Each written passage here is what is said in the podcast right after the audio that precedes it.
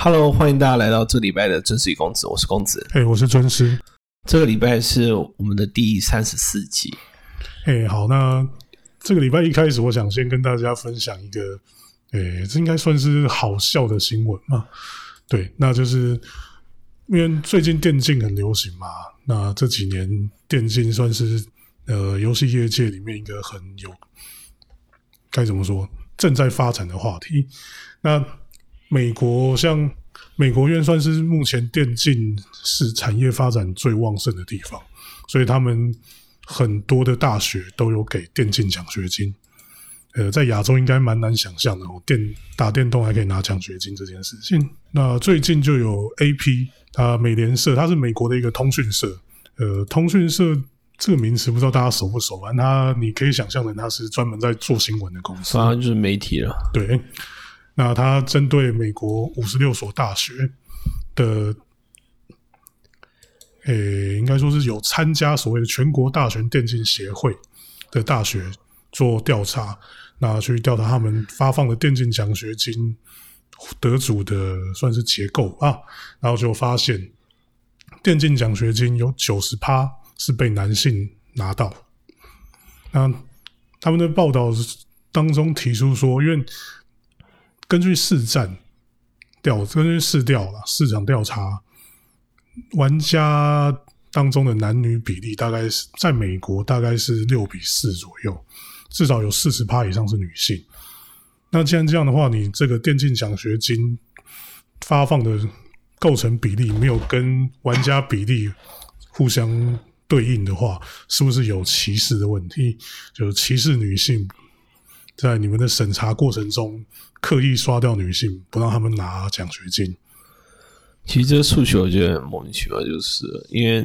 就好像我昨天在苹果日报里面看到一个报道，是在讲说，呃，有个车祸，然后撞车的是就是改名成鲑鱼的一个人，那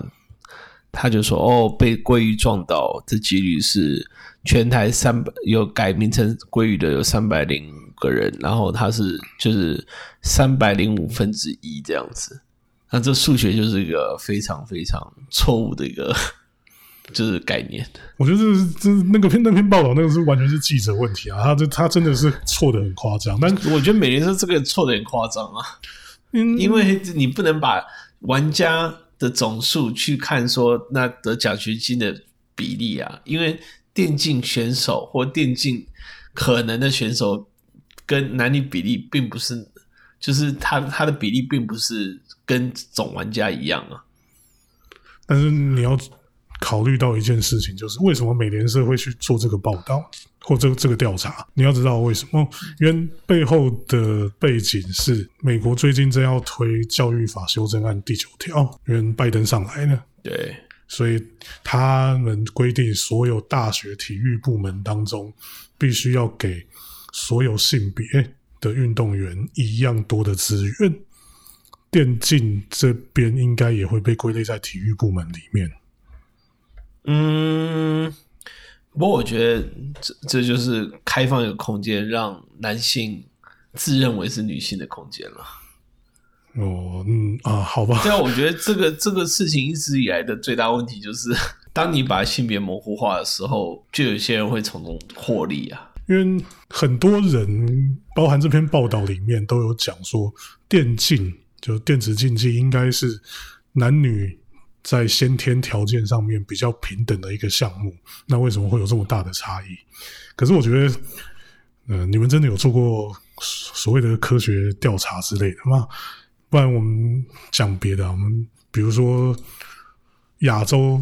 不要说亚洲，不过啊，不过西洋棋我比较不熟啊。西洋棋也是啊，都是男的。亚洲的象棋、将棋、围棋，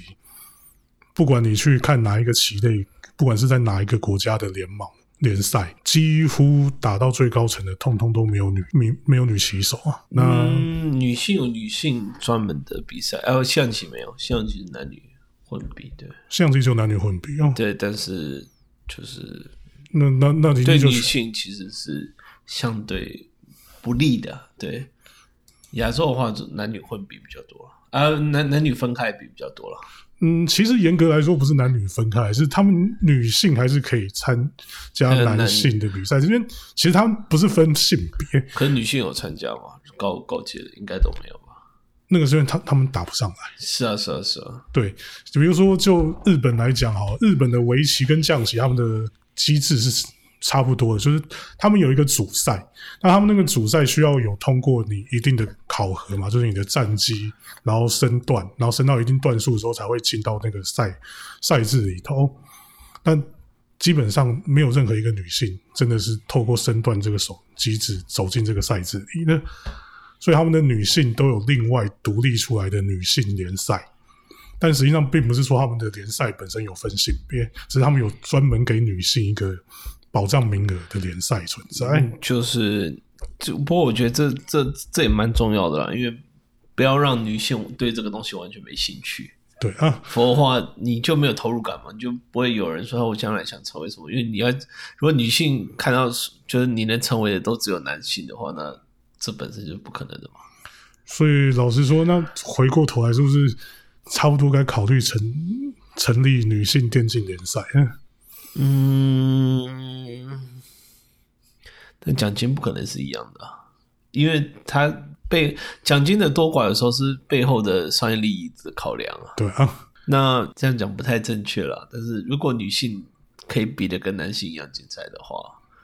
那它背后就有很强的商业的动棋啊。这样说起来，西洋棋没有像日本的象棋、象棋跟围棋一样独立出女性联赛，是不是也是因为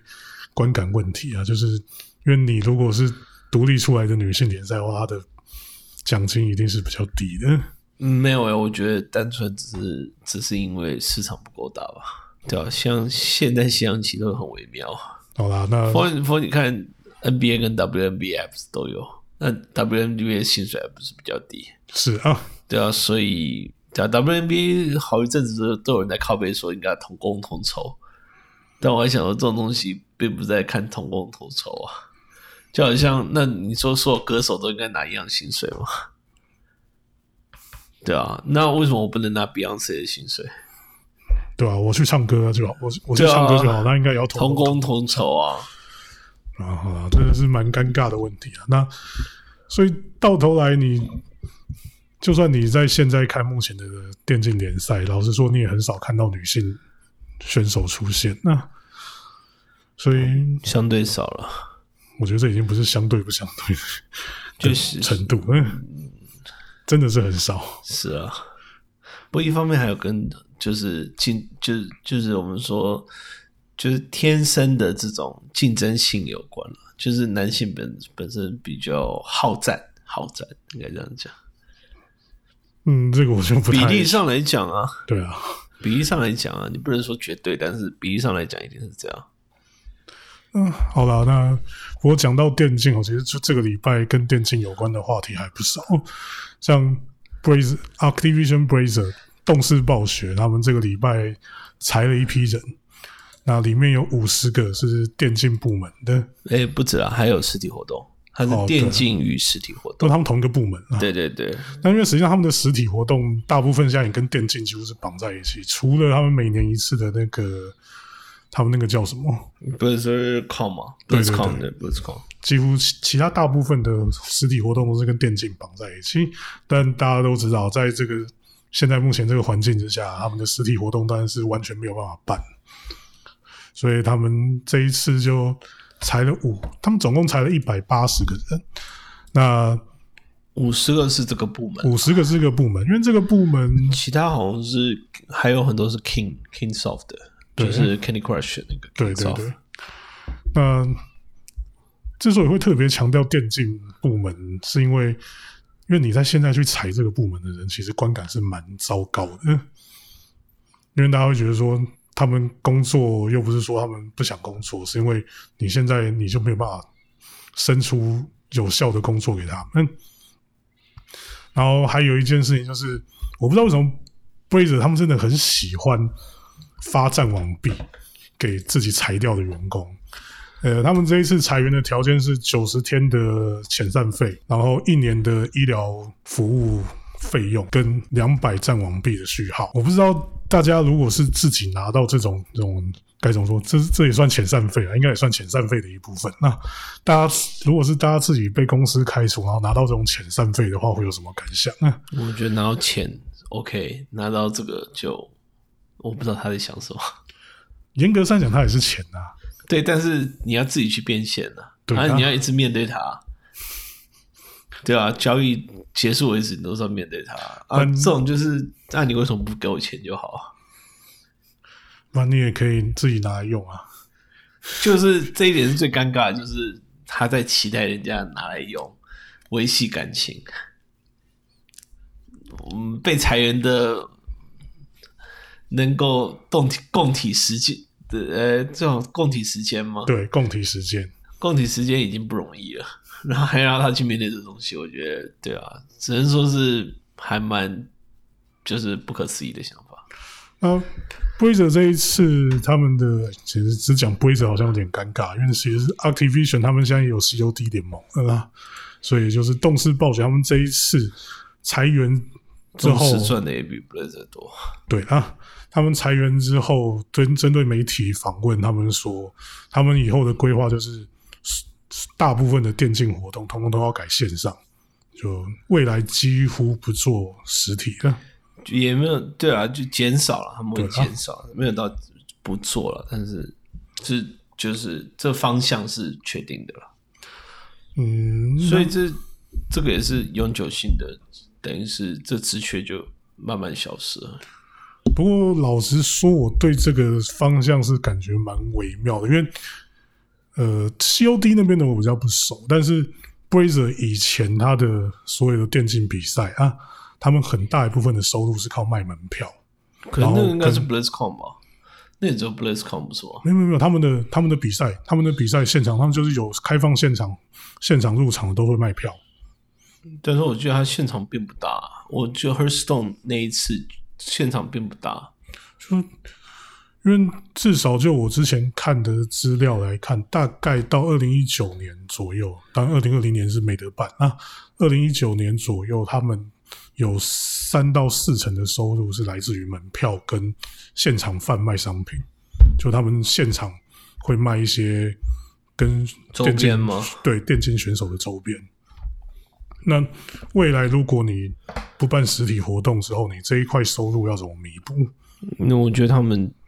并不可能用痛翻了，那他们也不打算赚到百分之百啊，他们就赚到他们想要的比例就好了，因为他们并不看好这一块。对啊，因为他们大概也是觉得说，未来可能以后实体活动，就算这一次疫情过去了，可能以后实体活动应该也是没有办法回到跟以前一样的状态。啊我觉得实体活动最最最尴尬就是实体活动成本是很硬的，绝对的。嗯，所以对他们来讲，当然就是因为很难去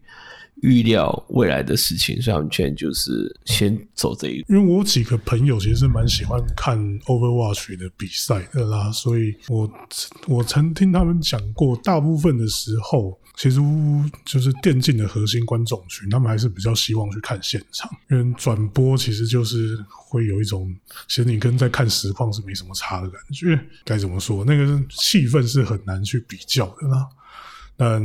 既然这样子，老实说也不能说什么，他们也算是付出了这个代价。因为老实说，我觉得就讲了，因为这件事情其实，在英文讨论区这边的评论评论都很难听。因为同时刚好还有一件事情，就是 Activision Blizzard 它的 CEO，他今年这个财年光奖金就拿了两亿美金，那就甚至有一个他这个是他股东啊，有一个美国有一个投资基金，甚至出来发新闻稿说，哦，你不能把因为疫情带来的红利当做你拿高级高大高额奖金的合理性。然后也顺便连带提到这次裁员，说，那你拿了这么多钱，然后还要，而且你公司也是盈利的，然后你又，但是你又另外一手又直接裁了这些人，你真好意思吗？可是我觉得他是不同的，我觉得他是把两件事情不同的混在一起谈。那可能他后面那个只是一个理由去靠背那个 CEO 本身。那可是 CEO 拿那么多钱是合理的，那他裁这些人也是合理的。那他只是不喜欢人家拿那么多钱而已。对啊，因为他这个，因为他本身就是是因为基金没有一个双 CEO 拿很多钱啊。对啊，因为他本身就是股东嘛，他也是既然是基金，既然当他意思是说你应该分红出来才对。对对，那当然当然也是一定程嗯度说真的，员工啊拿员工拿不拿，对他也应该没差，他只是单纯想拿这个当成是个东西来嘴他而已。但是就是国外这种 CEO 的薪资或奖金这种东西，通常都是看啊、performance 嘛，所以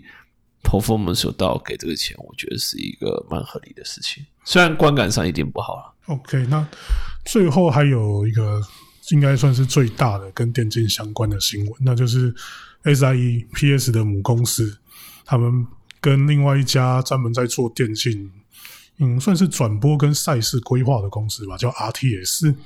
合资买下了。算是北美历史最久、规模也最大的电竞比赛其其实其实有有有一点点错误，他们原本就有成立一家合资公司，是这家合资公司买下来的。哦，对，其实他们不是说，哎，因为我们想买 EBO 才合资，而是他们原本就有这个合家公司，然后是透过这家合资公司去收购了 EBO。嗯、其实这件事情应该说他们救了 EBO 一命，因为 AVO 他之前除了 CEO 出问题了，对啊，就是 CEO 有丑闻，那那一次他们本来已经因为疫情关系嘛，他们之前已经很久没有比赛，嗯，一年多，因为刚好时间也有问题。那那一次他们本来已经好不容易瞧好一次线上赛，结果因为 CEO 丑闻爆出来之后，全部公司都宣布退赛。那当然最后比赛也办不成啊。那比赛办不成，就代表他们的现金流就卡住。嗯，那他们不能像那个谁，不能像日本的 Comic K 一样去办什么 crowdfunding。哦，我觉得 Comic K 这一点超无耻。哦，对啊，公子是在说日本的 c o m i K，他们几乎每次停一次之后，就会到日本的募资网站上面跟大家募哦，我们需要一点一点现金来撑过现撑过这个关头。因为很多其他公司都没有这样干，他们就是吞下去，然后想办法就是缩小规模，然后想办法办。那他们现在也还活着啊，那为什么 c o m i K 就每次好像好像他们是他们没有人捐钱会死？哎，算了，我真的真的觉得 Comic K 这样是不健康的。啊，反正我觉得这种他们是有点像绑架这种感觉。我觉得一个愿打一个愿挨啦。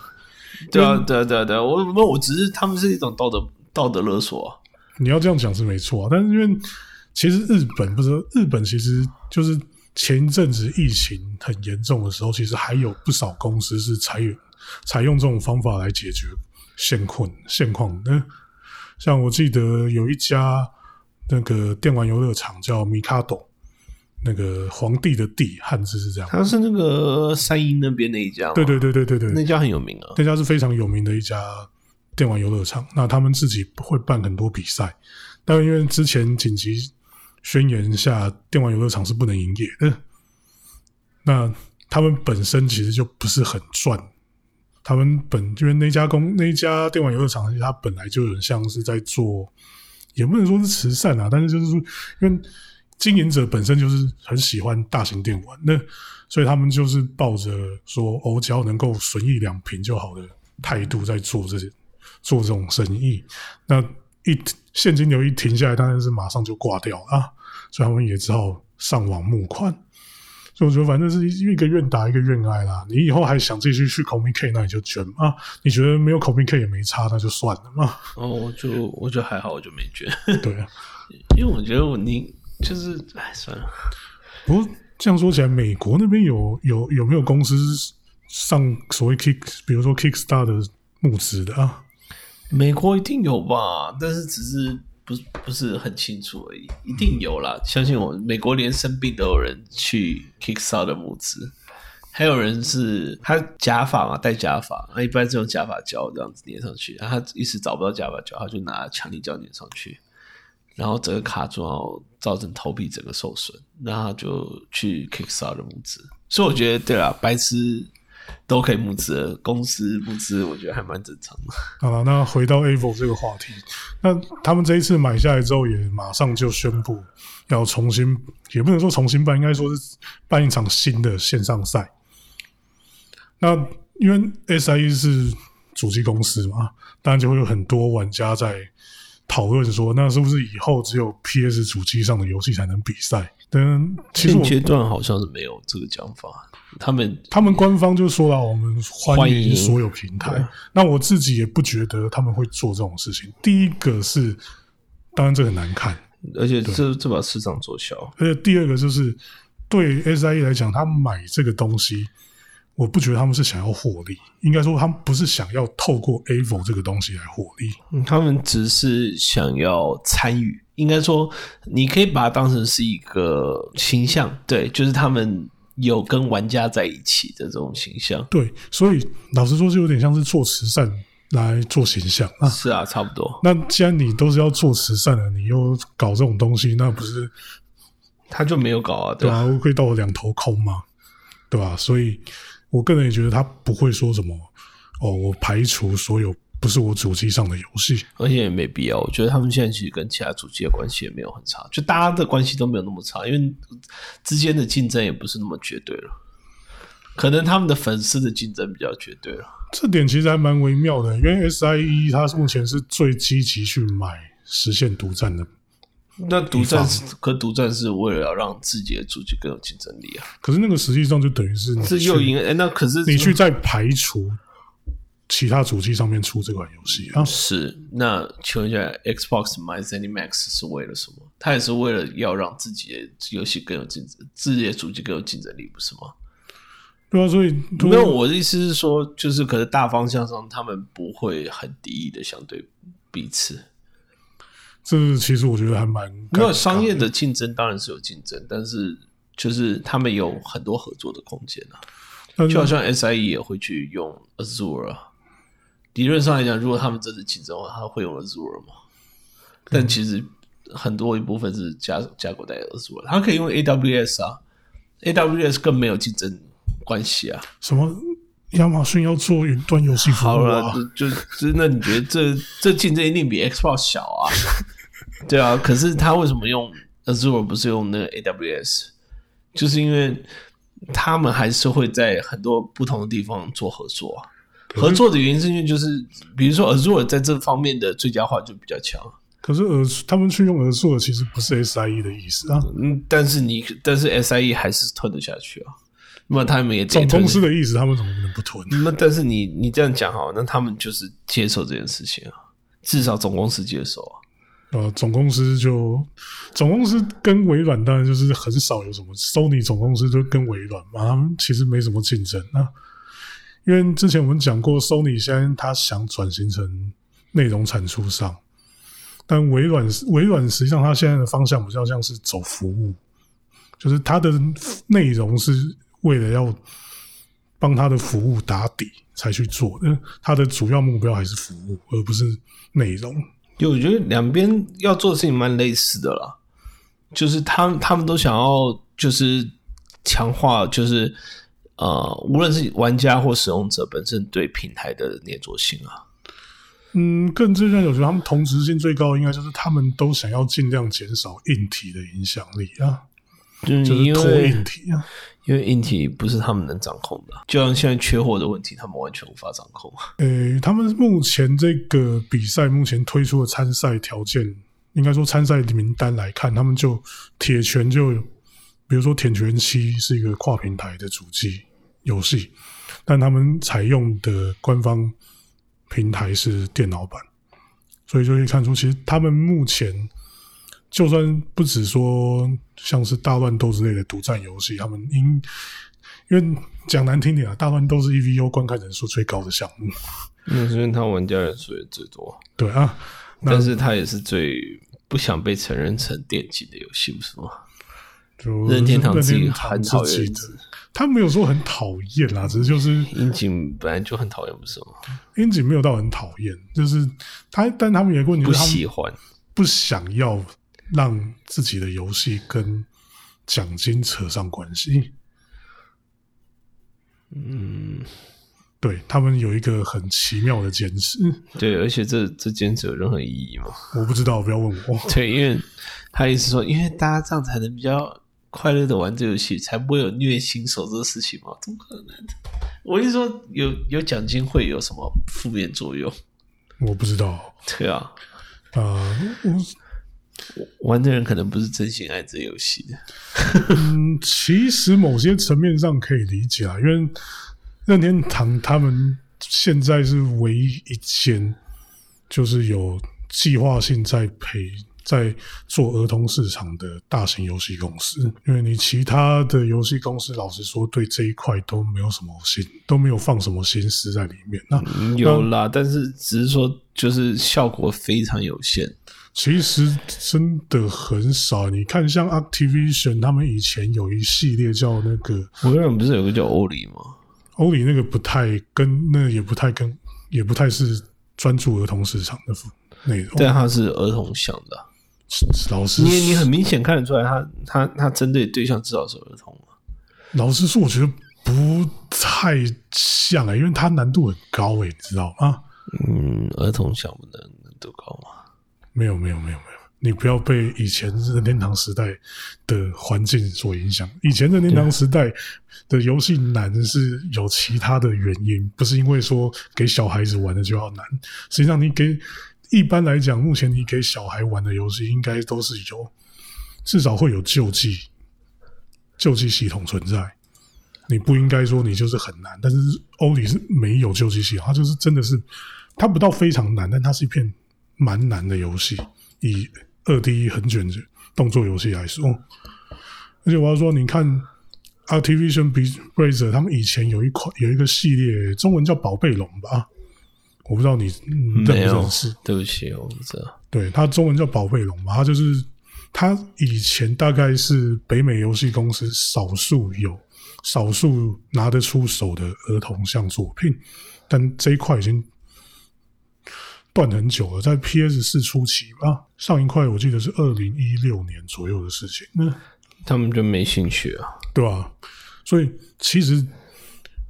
大部分的大游戏公司都不太在意，应该说他们可是儿童游戏也很多都到手手游啊，这是事实啊。电视游戏变少很多。呃，对啦，因为手机现在目前是最方便的平台，对啊，但是父母不太可能给他电视，可以给他那个平板玩啊。但是因为任天堂他们到目前为止都还是很有计划性的在经营这一块，比如说，嗯，最近不是任天堂超级任天堂世界刚开幕吗？嗯，那你去看超级任天堂世界的相关报道，你就会发现，他们有很多内容都是尽可能让小孩子有办法去玩的。哎、可是我必须要说，嗯，倒过来讲，那是因为还有一个主要原因，是因为游乐场一个游乐场本身，对不对？大部分也都是就针对全年龄的，他不可能说一个游乐场是一定要十四岁以上才能玩的，没有，游乐场其实大部分都针对全年龄。迪士尼这这方面很彻底啊，其实那个 USA 以前也是也是做很多种啊，因为会去游乐场的人，其实家庭还是居多啊。对啊？但其实这这点有点微妙，因为有一些游乐场它就是比较针对就是成年的游客，但是少啊，像日本的话，可能就富士急吧。富士急跟啊太空世界关了哈。对啊，对，可是像那个，比如说那个豪斯登堡嘛，豪斯登堡本身就儿童对啊，豪斯登堡甚至不太算游乐场，这甚至不太算游乐园啊。有了有了，他们那个 HIS 接过去以后，其实做了蛮多改善的。对吧？反正就是因为他需要经营儿童市场，所以他最重要的是父母的观感是是他们很在意的一点。所以，呃，当然不是说全部的父母都会啊，但是有一些父母可能会因为觉得说，哦你这个游戏是因为他比赛有高额奖金，那可能就会有一点先入为主的成见。哈，我觉得这个已经是非常 怎么讲嘞？就算有也也绝对不是，绝对不会是很很 major 的东西啊。就反正任天堂就很龟毛嘛，我觉得这一点是很莫名其妙，不是随便啦，就是天堂也不是第一天那么莫名其妙。对你想一下，啊，那今天时间也差不多了哦。最后我想，因为反正我们今天全部都是讲电竞啊，那其实我这几年因为电竞一直在炒作嘛，所以我就一直在想一个问题，就是电竞这个东西到底能不能真的发展成一个可以自己循环维持的市场？公子，你觉得呢？电竞，因为它先天条件有很多是很难不靠厂商，应该这样讲，厂商一定要有厂商才会有电竞的东西啊。所以你说自己维持，一方面是他没有的动机啊，另外一方面是看的人也是会想看新的游戏多过这个。其实这也很难讲哦，旧的游戏的电竞其实还蛮多人喜欢的。我觉得可能到最后就是 EVO 这种场外赛跟场内赛这种的差别吧。因为我一直在想一件事情，就是电竞跟现在一般的运动竞技。或者不要说运动竞技啊，说所谓的头脑运动啊，就是所谓的棋类之类的比赛啊，它有一个最大根本性的不同，就是它拿来比赛的项目是一家商业公司的盈利项目。嗯，对啊，那所以它就会很明显受到这家商业公司的影响。比如，而且它会游戏规规则会变啊。对。没有啦，你一般运动游戏规则也是会变的，围棋的规则也变得很多。不是啊，但是问题是它的那个每个版本的那个就强度跟难度跟跟使用的方法可能都会有改变啊。嗯，其实比如说一把枪的攻击或者准心的位置，或者是天气造成的影响、地理造成影响，什么都会变啊。电竞不都会变吗？其实我觉得这个都还是比较旁枝末节的事情。就是我之前看有一个例子，也是不也是 e b r a z e r 造成的，就是他们有一款游戏叫《暴雪英霸》嘛。呃，现应该应该大家还知道，因为他死还算是哎，应该还没死吧？还没死，还没死，只是差不多了，就一只脚躺进棺材里，因为。他们之前决定放弃暴雪英霸的时候，就造成了有好几个暴雪英霸的职业队直接宣布解散。那就变成说，对啊，因为他那个就是一天之前的事情，也就是他的财报出来，然后他财报里面说，哦，我们未来暴雪英霸的更新将会暂停，就投入资源会减少。那已经不是减少，那就是几乎只剩下 running cost，就是只剩下营运成本。那就后续不会再做更新开发，嗯，它就变成不是电竞游戏。那他职业队，而且还不止暴雪英霸，我记得那个时候还有几个是比 Overwatch 跟炉石的队，也就直接解散。我想他们本来可能本来的经营状况就不是很好，那又看到 Brazer 他的态态度是这个样子，就可以切的很对。那那我们也不想做了嘛。所以这个就很明显，就是你如果你比的是围棋，你不会因为有一家围棋公围就出围棋的公司说哦，我们今天不出围棋，然后就影响到你整个业界的生态，这是不可能的嘛？不管是围棋还是说运动比赛都不可能嘛。但这就是只有电竞才会发生的事情。严格来讲，我对电竞电竞本身观看人数非常可观，一定比围棋跟象棋什么都来得高很多。但是电竞，电竞就是有点像最流行的东西了，所以它本身就会，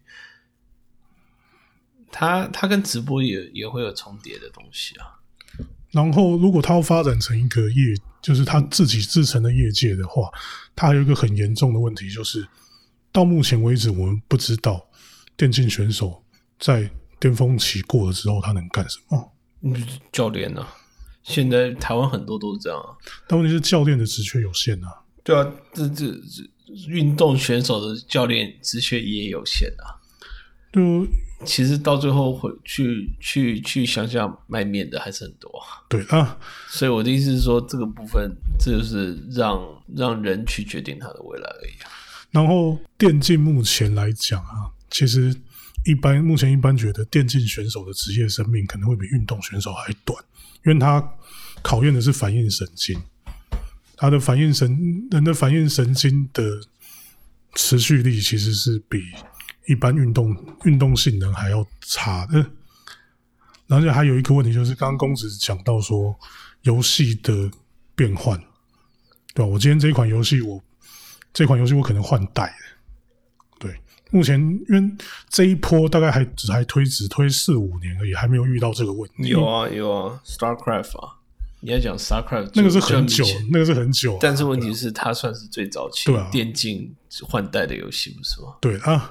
就是 StarCraft 的是一个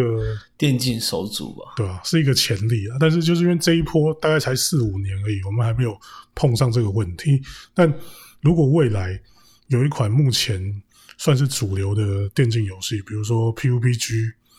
或者是 Forty Nine，还是 LOL，他们要出，他们觉得哦旧游戏的基础已经不够用，那要换代的时候，那你那个时候现役的比赛选手有办法衔接吗？嗯，就要看系统了。对啊，而且我觉得这也是玩家，就是呃，应该说是选手本身的，就是怎么讲，适应适应能力了。隔隔 game 就很多都是练练一阵子就换了，所以我觉得其实还好啦。你看隔 game 其实很很很很很明显啊，像快打那些的，嗯，所以你说没有换代也不至于啊，只是单纯不是 FPS 类型啊。但就算是这样，FPS 啊，Call of Duty 也换代很多次了。可是 Call of Duty 那个电竞联盟，其实我还真的搞不太懂他们是比什么。那个不重要，反正他们有比就好了。对啊，啊，那今天谢谢大家收听。谢谢大家收听。